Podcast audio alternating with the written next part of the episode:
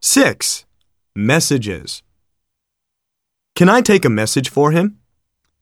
Jesse isn't here right now. Can I take a message for him? Sure. Just tell him that we'll meet him at school at about 4:30. Can I have your name and number?